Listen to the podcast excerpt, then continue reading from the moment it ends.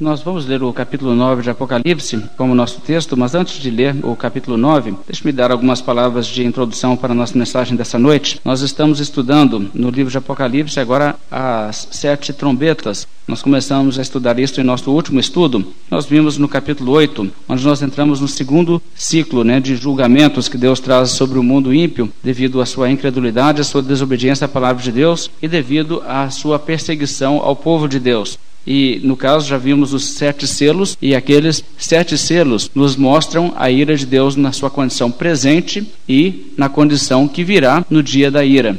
E agora nós estamos novamente percorrendo esse mesmo chão através de outra série de símbolos, no caso, os símbolos das sete trombetas.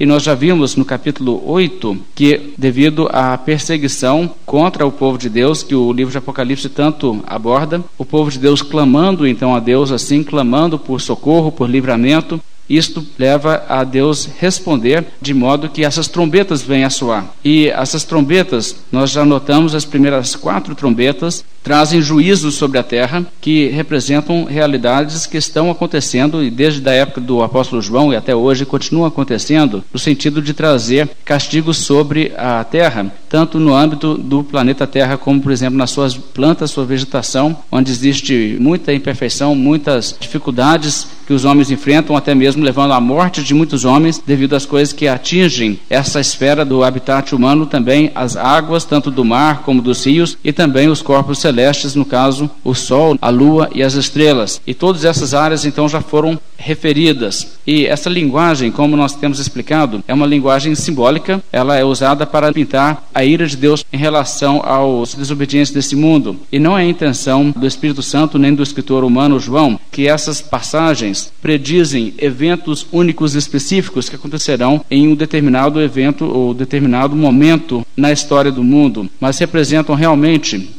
o fato de que essas coisas que Deus tem dado ao mundo pela sua graça comum são também bênçãos que podem ser retiradas ou retidas não totalmente, mas parcialmente, ao longo desse período da história, devido ao fato que Deus está mostrando assim, dando anúncio da sua insatisfação com a maneira que as pessoas estão vivendo sobre a face da sua terra. E isso então nos mostra um quadro dos juízos que Deus traz contra os homens neste mundo.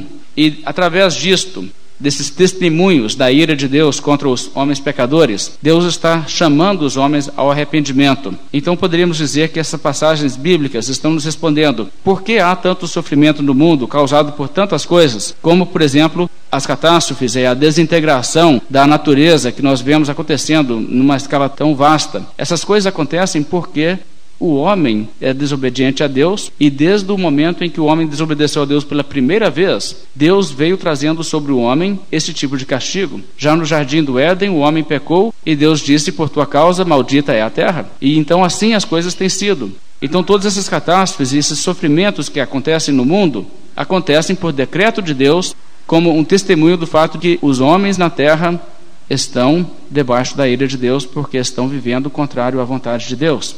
E isso então é o sentido principal aqui desse texto. Nós terminamos o capítulo 8 na semana passada, lendo no verso 13, onde diz assim: Então vi e ouvi uma águia que voando pelo meio do céu dizia em grande voz: Ai, ai, ai dos que moram na terra, por causa das restantes vozes da trombeta e dos três anjos que ainda têm de tocar. Aqui então nós encontramos uma advertência de que essas catástrofes, até agora descritas, não são as piores que virão. E até agora nós temos visto, no capítulo 8, nessa série de trombetas, nós temos visto coisas que acontecem, digamos assim, não exatamente os homens fazendo isso uns com os outros, mas coisas que acontecem na esfera da natureza, não provocadas por uma ação específica das pessoas, mas coisas que acontecem como o juízo de Deus sobre a natureza onde os homens vivem. Agora nós vamos para outra área, e se fossem os desastres naturais, os terremotos, os vulcões, os incêndios nas florestas, os acidentes, se fossem estes os únicos males no mundo, o mundo ainda seria um lugar bastante sofrido e infeliz, mas ainda seria muito, muito melhor do que é, não é? E o que nós vamos ver agora no capítulo 9 é que ainda há mais dois âmbitos em que o mundo sofre, e um deles é em relação à atuação demoníaca e o mal que eles provocam no mundo, os demônios, e depois aquilo que o próprio homem faz. E nós vamos estar olhando hoje, então, uma primeira parte desse capítulo, os versos 1 a 12, onde nós vamos estar vendo um símbolo daquilo que é realizado no mundo pelas forças do mal, no caso os espíritos malignos, retratado nessa imagem apocalíptica. Vamos então ler no capítulo 9 de Apocalipse, a partir do verso 1, onde diz: O quinto anjo tocou a trombeta e vi uma estrela caída do céu na terra. E foi-lhe dada a chave do poço do abismo. Ele abriu o poço do abismo e subiu fumaça do poço como fumaça de grande fornalha. E com a fumaceira saída do poço, escureceu-se o sol e o ar também da fumaça saíram gafanhotos para a terra, e foi-lhe dado poder como o que tem os escorpiões da terra. E foi-lhe dito que não causassem dano à erva da terra, nem a qualquer coisa verde, nem a árvore alguma, e tão somente aos homens que não têm o selo de Deus sobre as suas frontes. Foi-lhes também dado não que os matassem, e sim que os atormentassem durante cinco meses. E o seu tormento era como o tormento de escorpião quando fere alguém. Naqueles dias os homens buscarão a morte e não a acharão. Também terão ardente desejo de morrer, mas a morte foge deles. O aspecto dos gafanhotos era semelhante a cavalos preparados para peleja. Nas suas cabeças havia como que coroas parecendo de ouro, e os seus rostos eram como rostos de homens. Tinham também cabelos, como cabelos de mulheres, os seus dentes como dentes de leões. Tinham couraças, como couraças de ferro. O barulho que as suas asas faziam era como o barulho de carros de muitos cavalos quando correm a peleja. Tinham ainda caudas, como escorpiões, e ferrões, e nas suas caudas tinham poder para causar dano aos homens por cinco meses. E tinham sobre eles, como seu rei, o anjo do abismo, cujo nome em hebraico é Abaddon e em grego Apolion. O primeiro ai passou. Eis que depois destas coisas vem ainda dois ais. Então, nessa passagem, nós encontramos uma descrição muito vívida, uma descrição bastante chocante, né? realmente assustadora. E o verso 1, então, inicia esse texto nos falando de um anjo tocar a trombeta, a quinta trombeta. E a esta altura, diz o texto, vi uma estrela caída do céu na terra. Uma estrela caída do céu na terra. Provavelmente uma referência a Satanás. Satanás é descrito como aquele que foi atirado do céu para a terra. O Senhor Jesus Cristo diz isso também. A Bíblia nos descreve isso no capítulo 12 de Apocalipse, a queda de Satanás. Então, uma estrela caída do céu para a terra. E às vezes na Bíblia você encontra a palavra estrela e estrelas usada para ser uma referência a anjos. E no Apocalipse isso acontece. De maneira que nós temos aqui então um anjo caído que veio para a terra. E foi-lhe dada, diz a Bíblia, a chave do poço do abismo. Ou seja, ele recebe o poder de infestar o mundo com uma série de males que nós vamos ver aqui descritos como gafanhotos. Uma coisa importante no tipo de cultura que as pessoas viviam naquela época. Era um terror, né, uma praga de gafanhotos. Então nós temos aqui a primeira coisa é que o diabo aqui, a queda de Satanás para a terra é retratada e o fato de que ele então vem trazendo uma infestação que na verdade é uma infestação de demônios no mundo. Agora a imagem aqui no verso 2 prossegue e diz que ele abriu o poço do abismo então isso seria uma representação, alguma coisa do tipo do inferno e subiu fumaça do poço, como fumaça de grande fornalha. Na verdade, isso é tudo simbólico, mas é como se na terra houvesse um grande abismo que estivesse fechado com uma tampa. Mas o diabo vindo para a terra, sendo expulso do céu com a sua queda, chegando na terra, ele abre e deixa sair uma série de coisas que estão presas ali no abismo, que então vem a encher o céu de tal maneira que escurece o céu, parecendo fumaça de uma grande fornalha. O sol, o ar, tudo fica escuro, por serem tantos que saem de lá. Mas não é fumaça exatamente. O verso 3 diz: Também da fumaça saíram gafanhotos para a terra. E os gafanhotos, então, aqui passam a ser descritos. Mas não são gafanhotos normais. E nós sabemos que não são quando lemos isso aqui. São gafanhotos bem esquisitos, né? bem diferentes. Muito mais aterrorizantes do que gafanhotos normais. Agora, quando ele fala desta maneira sobre os gafanhotos, nós devemos explicar que, na verdade, a moda hoje em dia, na interpretação do Apocalipse, eu digo moda porque é moda mesmo, é uma onda né, que surgiu há pouco tempo e não sei se vai durar muito tempo, mas é novidade em termos de interpretação do Apocalipse. Mas a moda atual é interpretar essa passagem bíblica, também a passagem do capítulo 8, que nós estudamos já anteriormente, como sendo aquilo que é estritamente futuro, não tem nada a ver com o que está acontecendo agora.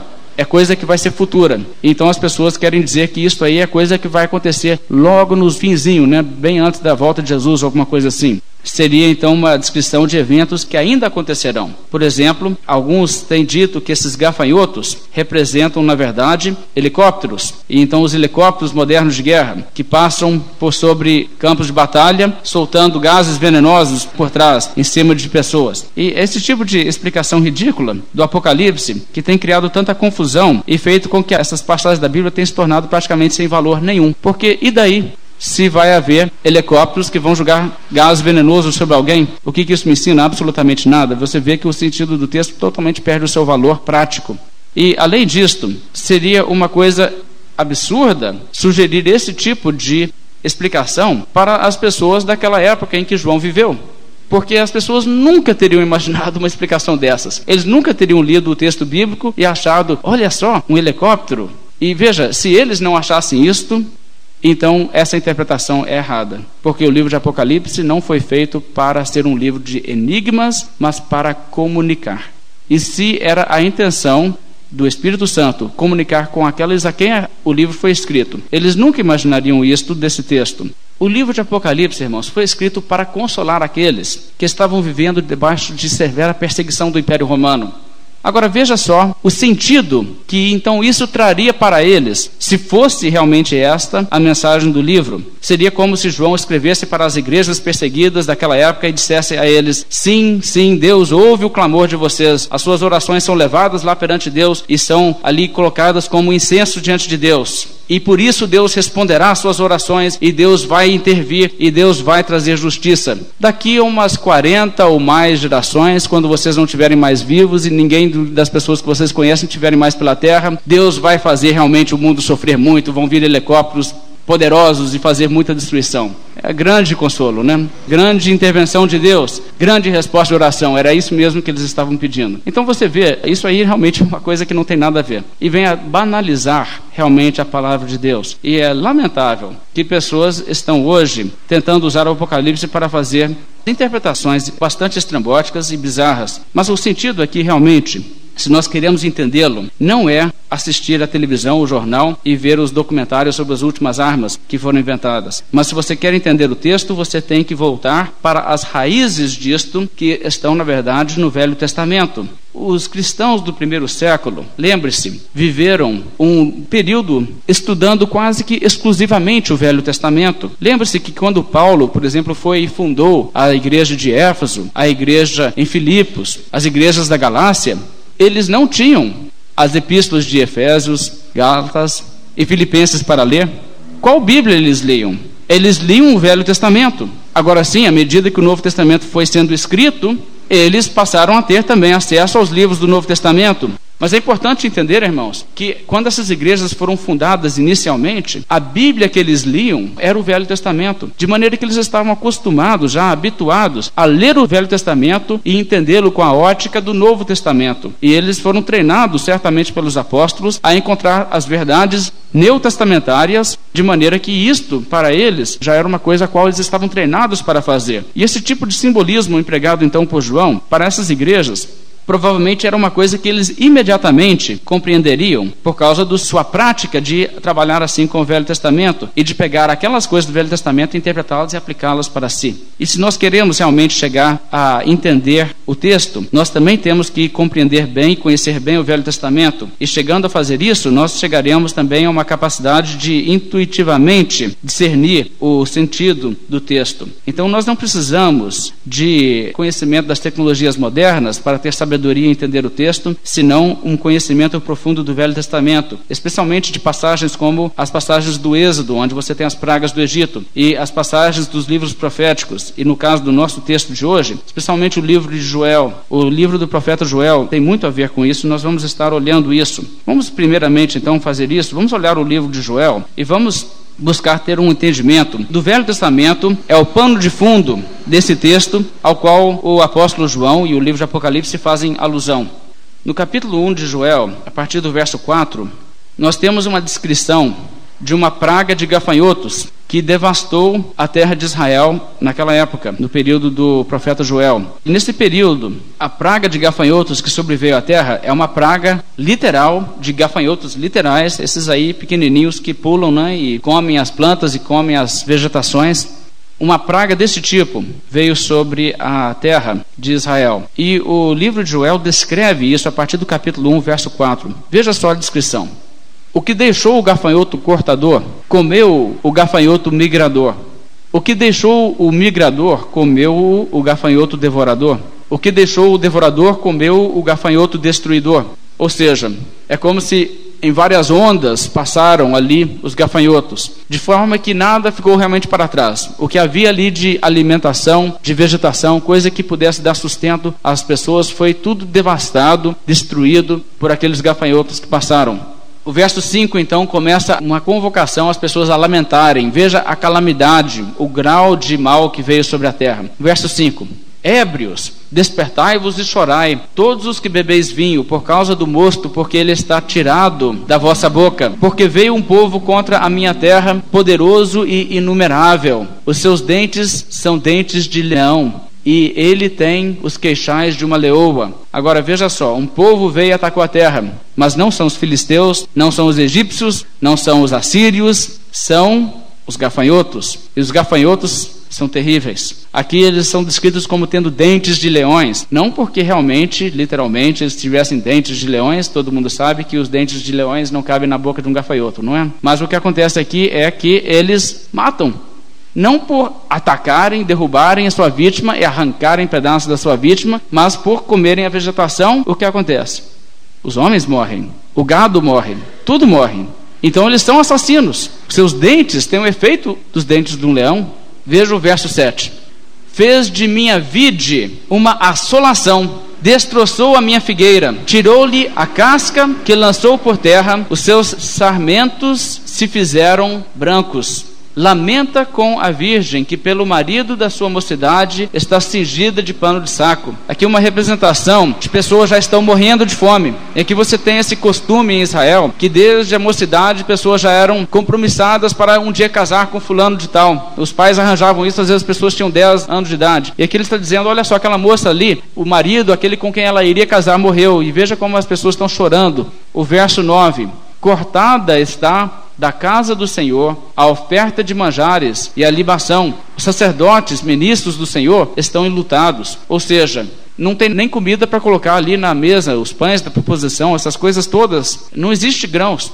O campo, verso 10, está assolado e a terra de luto, porque o cereal está destruído. A vide se secou, as olivais se murcharam. Envergonhai-vos, lavradores, uivai, vinhateiros, sobre o trigo e sobre a cevada, porque pereceu a messe do campo. A vide se secou, a figueira se murchou, a romeira também, a palmeira e a macieira, todas as árvores do campo se secaram. Já não há alegria entre os filhos dos homens. Então você tem uma noção aqui de como era deprimente o quadro, de como era devastador o efeito. O verso 16: Acaso não está destruído o mantimento diante dos vossos olhos? E da casa do nosso Deus a alegria e o regozijo?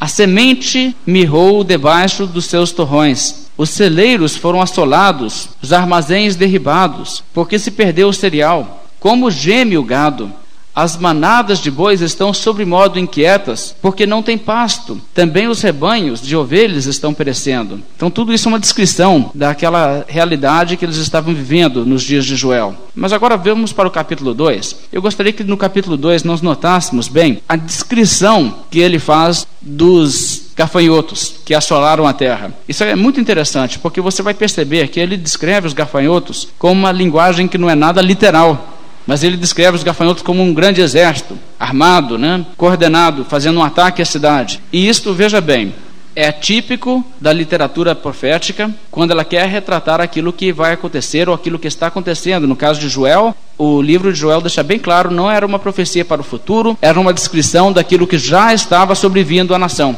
E ele escreve no meio daquela calamidade, convocando o povo a um arrependimento, a luto, a clamar a Deus para que Deus tirasse de sobre a nação aquele mal. E aqui então nós vamos notar como ele descreve a praga de gafanhotos. E agora veja bem, se você quer entender a Bíblia, observe como a Bíblia se interpreta. Uma praga de gafanhotos literais, verdinhos, que comem as plantas, e veja a linguagem que é usada para descrevê-los. Capítulo 2, então, verso 1. Tocai a trombeta em Sião, e dai voz de rebate no meu santo monte. Perturbem-se todos os moradores da terra, porque o dia do Senhor vem, já está próximo. Aqui o dia do Senhor, no caso, um dia de castigo, de juízo, né? não necessariamente o juízo final, e o Velho Testamento costuma usar muitas vezes a expressão dia do Senhor, com o sentido de um dia em que Deus traz mal, mas não necessariamente o último dia. O capítulo 2, agora o verso 2 dia de escuridade e densas trevas, dia de nuvens e negridão.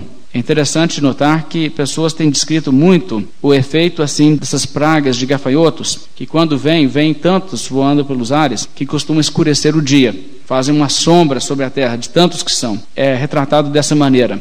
E ainda diz como a alva por sobre os montes, sim, assim se difunde um povo grande e poderoso qual desde o tempo antigo nunca houve, nem depois dele haverá, pelos anos adiante, de geração em geração. Você já viu, né, quando o sol está se levantando, conforme o ângulo né, em que a luz do sol vem batendo, se ele vem raiando assim, você vê a luz do sol simplesmente tomando conta assim da planície vai se estendendo, né? Ele diz assim vem o inimigo. Vem aquela coisa igual a alva sobre o monte, cada vez mais mais terra sendo tomada. Então vem um povo grande e poderoso. Essa é a descrição dessa praga de gafanhotos. Como um povo grande e poderoso. É uma calamidade como nunca houve antes e nem depois haverá de geração em geração. Linguagem típica nos profetas para descrever um mal terrível. O verso 3. À frente dele vai fogo devorador, atrás chama que abrasa. Diante dele, a terra é como o jardim do Éden, mas atrás dele, um deserto assolado, nada lhe escapa. Aqui então nós temos um retrato de gafanhotos, mas já são gafanhotos retratados agora como gafanhotos que cospem fogo e deixam um rastro de fogo também. Por que essa linguagem? Literalmente, é claro, eles não fazem isso, mas é porque eles não queimam, mas eles acabam com tudo. Então é retratado assim simbolicamente. O verso 4 a sua aparência é como a de cavalos, e como cavaleiros assim correm. E aqui você começa a ver a semelhança com o texto de Apocalipse. Estrondeando como carros, vêm, saltando pelos cimos dos montes, crepitando como chamas de fogo que devoram o restolho, como um povo poderoso posto em ordem de combate. Então você nota aqui, ele mostra eles vindo, né, e tomando a terra e comendo tudo, né, igual um fogo que vem e queima tudo. O verso 6. Diante deles tremem os povos, todos os rostos empalidecem, correm como valentes, como homens de guerra, sobem os muros e cada um vai no seu caminho e não se desvia da sua fileira. Não empurram uns aos outros, cada um segue o seu rumo arremetem contra lanças e não se detêm no seu caminho. Agora observe só, são retratados aqui como um exército que intimida qualquer um.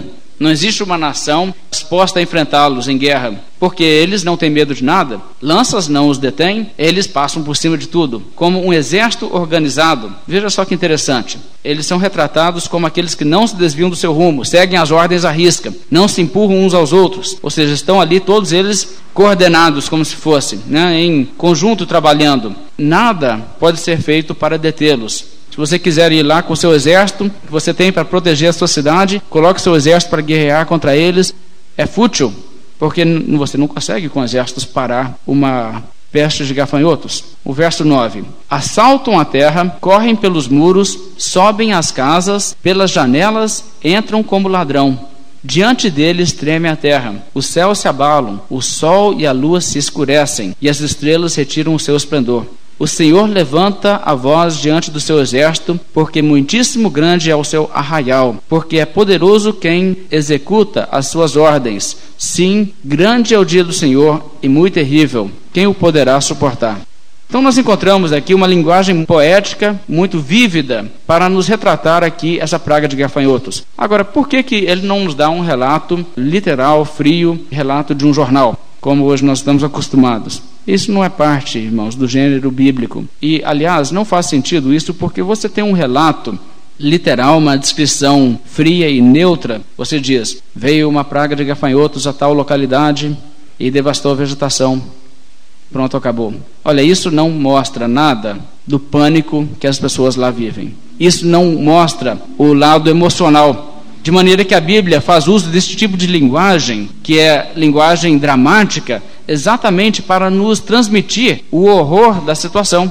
Isso é parte da maneira que a Bíblia usa para comunicar. Então, quando o texto de Apocalipse nos fala da mesma maneira, nós não devemos levar essas coisas literalmente, como sendo gafanhotos que têm aqui a aparência de cavalos e etc., e bocas assim e tal. Não, isso tudo é simbólico. Agora vamos voltar para o livro de Apocalipse, no capítulo 9 tendo esse entendimento, coisa que seria necessário, na verdade, você conhecer primeiro, para conhecer a Bíblia na ordem certa, antes de você chegar a tentar interpretar o Apocalipse. E nós devemos então lembrar as coisas descritas aqui em Apocalipse, um inseto, um animal aqui, que mistura duas coisas: o mal dos gafanhotos com o mal dos escorpiões. Os gafanhotos e os escorpiões estavam entre as criaturas mais temidas dos dias de João mais temidas por causa do mal que traziam. O leão pode ser muito mais perigoso, por exemplo, do que um escorpião, mas um leão não está em toda parte. Um leão não está debaixo da sua cama ou dentro do seu calçado. E o mundo era infestado por esses bichos, estavam em toda parte. Antes que você fosse deitar, toda noite, naquela época, a primeira coisa que você tinha que fazer era verificar se no seu quarto não tivesse nenhum escorpião especialmente não na cama, né, debaixo do lençol, alguma coisa assim, porque isso era uma realidade realmente diária para essas pessoas. Até mesmo hoje, em algumas partes do mundo, é assim. As tropas americanas que estão lá no Afeganistão têm tido realmente mais dor de cabeça com os escorpiões do que com o Talibã, porque os escorpiões estão em toda parte. Além disto, além do lado dos escorpiões, você também tem esse lado das pragas, como as pragas dos gafanhotos. Hoje nós vivemos num mundo até um certo ponto protegido disto. Nós temos hoje inseticida que naquela época não havia. Então nós temos como enfrentá-los. Lanças não ajudam, mas a inseticida faz alguma coisa ainda, né? Mas os livros antigos, a literatura antiga, contém muitas descrições dessas calamidades. Porque, gente, isso aqui era coisa que devastava uma civilização. Quando viam essas pragas de gafanhotos, eles viam, como eu disse, em massas tão densas que escureciam o céu, traziam a fome porque acabavam com a vegetação. Sem vegetação, você diz: Ah, mas eu como carne, mas acontece que os animais também morrem. Você come o quê? Realmente você morre de fome. E isso não é uma coisa tão remota da nossa realidade hoje. Em 1866, houve uma praga desse tipo na região da Algéria, onde 200 mil pessoas morreram de fome devido a uma praga de gafanhotos. Também, mais recentemente, em 1951 e 52, houve uma praga de gafanhotos que atingiu grande parte do Oriente Médio. Os países do Irã, Iraque, Jordânia e Arábia Saudita foram atingidos. Toda erva verde, em grandes partes, quilômetros quadrados atrás de quilômetros quadrados, devastados de uma maneira que não havia uma coisa verde que se pudesse comer. Então, esse tipo de coisa era muito temido nessa época, porque não havia nada que se poderia fazer sobre isso. As pessoas eram totalmente impotentes em querer combater, nada poderia ser feito. E a devastação dos gafanhotos era uma das mais completas devastações sobre um povo que poderia haver. Por isso, isso serve como um símbolo perfeito para o tipo de terror que João quer que nós chegamos a compreender aqui nessa passagem do Apocalipse. Então ele nos retrata o mal que vem aqui, primeiramente, como uma grande nuvem que escurece o céu, e são gafanhotos. Mas ainda tem o lado dos escorpiões, como nós temos lido, o texto nos diz que eles têm em suas caudas o efeito de escorpiões. Vamos ler novamente o verso 3 e um pouco adiante. Também da fumaça saíram gafanhotos para a terra, e foi-lhes dado poder como os que têm escorpiões da terra. E foi-lhes dito que não causassem dano à erva da terra, nem a qualquer coisa verde nem a árvore alguma, e tão somente aos homens que não têm o selo de Deus sobre a fronte. Agora, aqui é uma coisa bem, bem curiosa, porque gafanhotos não têm realmente ferrões, eles não têm uma maneira de causar dano aos homens assim, mas esses gafanhotos têm. Eles são retratados como um, um híbrido aqui de um gafanhoto com um escorpião. Agora, imagina o que seria um escorpião voador, né? Existe um provérbio no Brasil: Deus não dá asas à cobra, né? Já pensou se desse aos escorpiões? Mas aqui você tem então essa nuvem, né, que vem e eles têm esse efeito de escorpiões. E isso então volta a nos associar com aquele inseto que é o mais temido em termos de causador de dor conhecido. Deixe-me ler aos irmãos um, um texto aqui descrevendo os escorpiões. Este inseto é um dos mais irascíveis e malignos que vive. A sua picada é a mais agonizante de qualquer animal. A pessoa atingida costuma rolar no chão em agonia, babar na boca e ranger os dentes de dor. Nós talvez nunca passamos por isso e nós nunca fomos talvez feridos assim por um escorpião mas exatamente por causa da sua abundância naquela época, muita gente que teria lido originalmente o Apocalipse sabia na pele o que, que é sentir o que um escorpião pode fazer. Então nós temos aqui gafanhotos que têm cauda como um escorpião. Aparentemente, alguém poderia primeiramente pensar que isso poderia ser um símbolo para calamidades que Deus vai trazer sobre a terra, porque os gafanhotos comem a vegetação. Mas não é, e nós vemos aqui, por exemplo, que o texto especificamente nos diz que eles recebem instrução para não tocar nas árvores, nas plantas e nada verde, senão somente em pessoas. E no caso especificamente, as pessoas que não são seladas, que seriam os incrédulos ou poderiam até ser os eleitos que ainda não foram selados. Existe um dia no tempo e no espaço em que eles são selados. Nós temos que entender que isso não é uma praga física, não é gafanhoto literal, não é escorpião literal, mas é um símbolo de outra coisa. E essa outra coisa nós podemos discernir o que, que é. Bem, o fato de que eles já não podem tocar as plantas, mas atingem só pessoas, já nos diz alguma coisa, e também o fato que somente os perdidos, somente os não selados são atingidos, também nos dá uma indicação muito importante sobre a sua identidade. Mas a indicação mais clara está no verso 11. Veja o que diz o verso 11 tinham sobre eles como o seu rei, o anjo do abismo, cujo nome em hebraico é Abaddon e em grego Apolion. Essa palavra é um nome para o diabo. Então, o rei destes é o diabo. Agora, o livro de Provérbios nos diz que os gafanhotos não têm rei, mas estes aqui têm. Eles não são verdadeiros gafanhotos, eles são demônios. Satanás, as suas ordens são os demônios. Então, isso é um símbolo para os demônios, e não é a primeira vez na Bíblia que nós encontramos demônios retratados mais ou menos assim. Veja, por exemplo, em Lucas, no capítulo 10. Em Lucas, no capítulo 10, o Senhor Jesus Cristo compara demônios com escorpiões e serpentes. E ele diz aos seus discípulos que eles não seriam afetados por eles, mas os outros poderiam ser. Em Lucas capítulo 10, o verso 17, encontra-se Jesus falando assim: Regressaram os setenta, possuídos de alegria, dizendo: Senhor, os próprios demônios se nos submetem pelo teu nome. Mas ele lhes disse: Eu via Satanás caindo do céu como um relâmpago. Eis aí vos dei autoridade para pisar de serpentes e escorpiões e sobre todo o poder do inimigo, e nada absolutamente vos causará dano. Agora, é claro, Jesus não está dizendo literalmente serpentes e escorpiões, ele está falando do poder do inimigo. Ele está dizendo: Eu vejo Satanás caindo.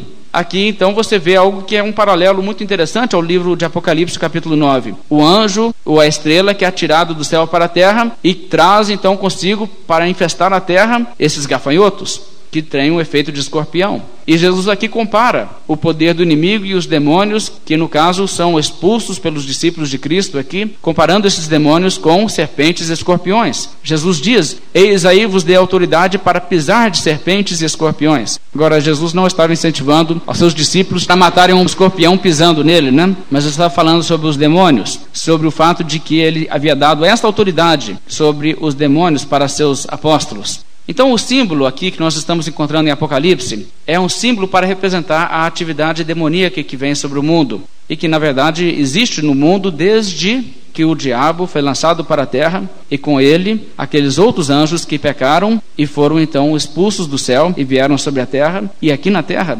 trazem o seu mal. Agora, a atividade demoníaca é então retratado no Apocalipse como algo tão abundante e tão devastador que é comparado assim com uma infestação de gafanhotos tão densa que escurece o céu. É como se fosse isso, o número de demônios que veio aqui na terra e estão atuando sobre a terra e causando destruição e causando fome, talvez não física, mas espiritual. Eles atormentam as pessoas, as pessoas que não são os selados de Deus. E sabe o que é importante entender aqui, irmãos? Satanás e os demônios não amam seus seguidores. Satanás não tem amigos. Não existe tal coisa como ter o diabo do seu lado. O diabo é sempre seu inimigo, mesmo que você queira ficar do lado dele, ele sempre é seu inimigo. E o diabo não tem interesse e nem desejo algum pela felicidade daqueles que o adoram. Não existe fazer negócio com o diabo e lucrar. O diabo sempre só quer ver sofrimento e destruição. E isso, irmãos, é a sua natureza. De maneira que as pessoas que estão aqui expostas não recebem benefício de se aliar com o diabo, mas recebem o que? Tormento, sem misericórdia, da parte dos demônios. Vamos então olhar o capítulo 9 de Apocalipse, ainda no verso 5 adiante, e vamos ver o que, que é a descrição bíblica da atuação desses demônios sobre a terra. O verso 5 diz: Foi-lhes também dado não que os matassem, e sim que os atormentassem durante cinco meses. Agora, por que cinco meses? É interessante que geralmente uma praga de gafanhotos assim levam cinco meses. Geralmente, quando existe esse tipo de coisa, eles podem migrar de um lugar para o outro procurando novas vegetações, mas geralmente uma coisa dessas, se vem, vem durante o período de maio até setembro de um devido ano, naquela parte do mundo. Então, cinco meses aqui está aqui, eu creio, não por um sentido outro do que não esse sentido de que é o que acontece geralmente no caso de uma praga de gafanhotos. E no caso, atormentarem por cinco meses. E ainda diz o seu seu tormento era como o tormento de escorpião quando fere alguém.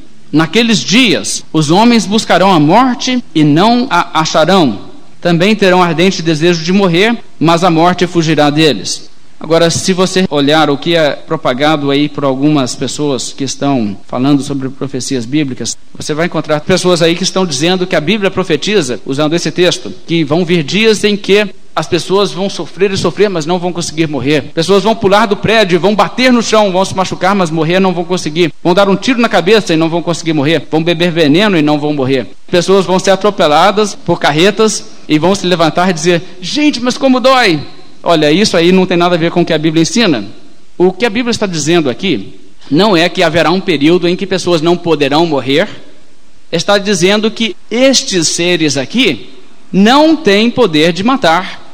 Eles não têm poder de matar. Eles têm poder de levar as pessoas ao ponto em que gostariam de morrer, mas eles não têm o poder de matar. E, irmãos, os demônios não podem chegar para as pessoas e cortar-lhes a garganta. Os demônios não podem fazer isso. E é importante entender o que o diabo pode e o que o diabo não pode fazer. O que os demônios podem e o que eles não podem fazer. E, aliás, em toda essa leitura, nós devemos entender, irmãos, que a soberania de Deus é um dos temas importantes aqui. Porque, veja só, o diabo aqui só faz aquilo que lhe é dado fazer. Veja no verso 1: E foi-lhe dada a chave do poço. Sabe por que, que os demônios estão no mundo? Porque foi permitido por Deus. Se Deus não permitisse, seriam varridos todos para o abismo. Veja bem, a soberania de Deus está aqui os demônios teriam a capacidade de matar se lhes fosse permitido, mas Deus diz não. Vocês não podem matar ninguém. Vocês podem infestar o mundo, vocês podem atormentar pessoas, mas matar não lhes foi dado matar.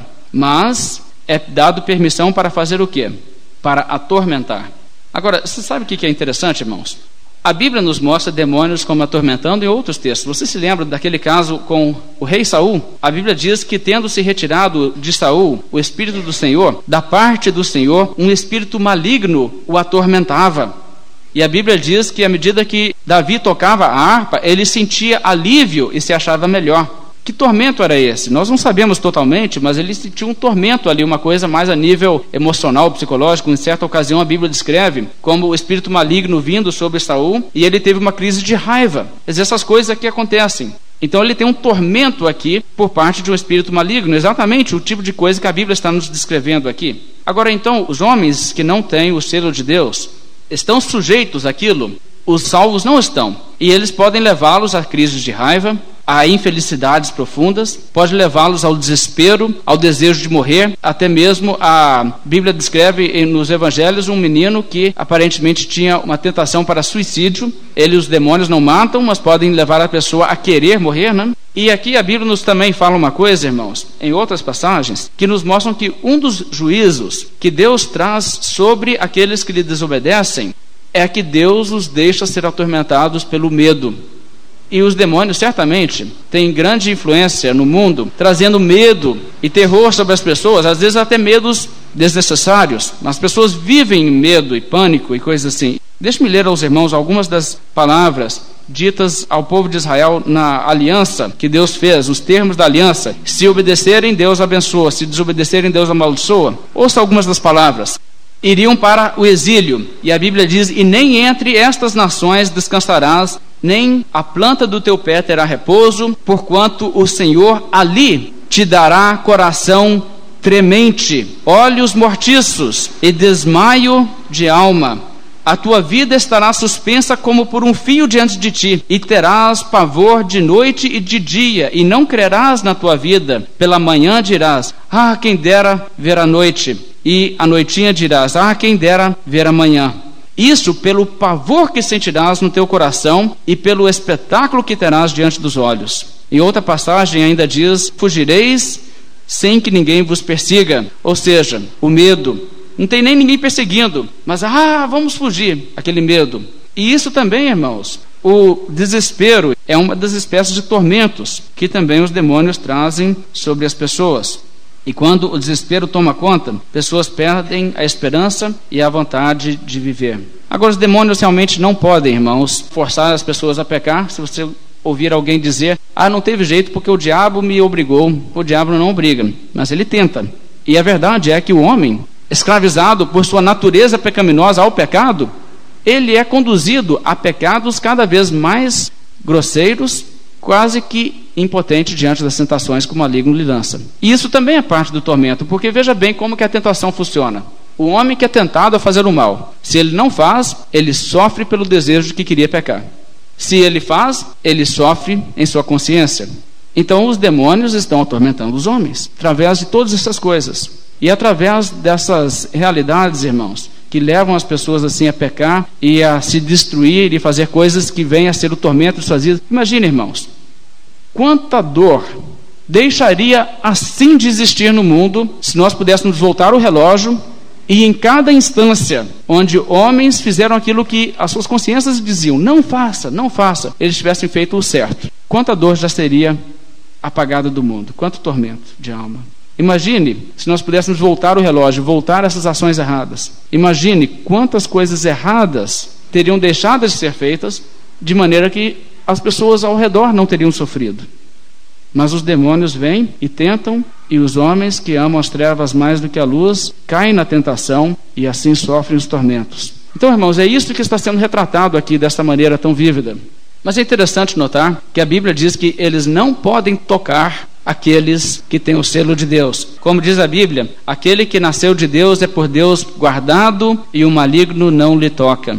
Olha, os salvos não estão sujeitos a serem controlados, escravizados pelas tentações e pela vontade de pecar, nem pelos terrores e os medos que podem ser tormentos de mente e de alma que os demônios trazem, nem podem ser levados ao desespero, nem podem ser possessos de espíritos malignos e nem tampouco os demônios podem roubar-lhes a salvação. Ninguém é maior do que o, o Pai, e da mão do Pai ninguém pode arrebatar. E a Bíblia diz: maior é aquele que está em nós do que aquele que está no mundo. O diabo não pode roubar a nossa salvação. E a paz que nós temos de saber que nosso destino eterno é estar para sempre bem com Jesus, o diabo não tem como tocar. Esse tormento não é um tormento que atinge o povo de Deus na terra. É somente aqueles que não são selados. Agora vamos concluir o nosso texto lendo os versos 7 a 12. O verso 7 diz: O aspecto dos gafanhotos era semelhante a cavalos preparados para a peleja. E aqui você lembra a linguagem lá de Joel, que nos mostra o terror né, de quanto são perigosos. Na sua cabeça havia como que coroas parecendo de ouro. O seu rosto era como o rosto de homem. Tinham também cabelos como cabelos de mulher. Os seus dentes como dentes de leão. Tinham coraças como coraças de ferro, e o barulho que as suas asas faziam era como o barulho de carros e de muitos cavalos quando correm a peleja. E aqui você tem uma mistura de ideias que cria aquele conceito, todos os medos dos homens em uma coisa só, em um pacote. Você tem, por um lado, o medo das pragas como dos gafanhotos. Você também tem o medo das guerras, das invasões, e aqui não temos invasões ainda, mas temos os medos dessas coisas. Os homens, por exemplo, com coraças, os exércitos ali, o cabelo comprido como de mulheres, certamente uma referência que seria entendida naquela época como o fato de que aqueles que eram os bárbaros, que estavam para lá das fronteiras do Império Romano, tanto os partos como os europeus, eram homens geralmente com cabelo comprido. E os romanos temiam um dia serem invadidos por esses povos bárbaros. E foram invadidos. E isso então era parte dos terrores, dos medos que cercavam. Então você vê que todos esses medos que atormentavam e afligiam as pessoas e não deixavam as pessoas viverem tranquilas, todos eles são compactados em um pacote e retratados aqui para os homens. Ainda vamos ver o verso 10. Tinham ainda cauda como escorpiões e ferrão na cauda, tinham poder para causar dano aos homens por cinco meses. E tinham eles como rei o anjo do abismo, o diabo, cujo nome em hebraico é Abaddon e em grego Apolion. Passou o primeiro ai. E eis, depois dessas coisas, vem ainda dois ais. Semana que vem nós vamos entrar na segunda parte desse capítulo e ver o próximo ai que Deus traz sobre o mundo. Irmãos, vamos nos colocar de pé, fazer uma oração, encerrando o nosso estudo dessa noite.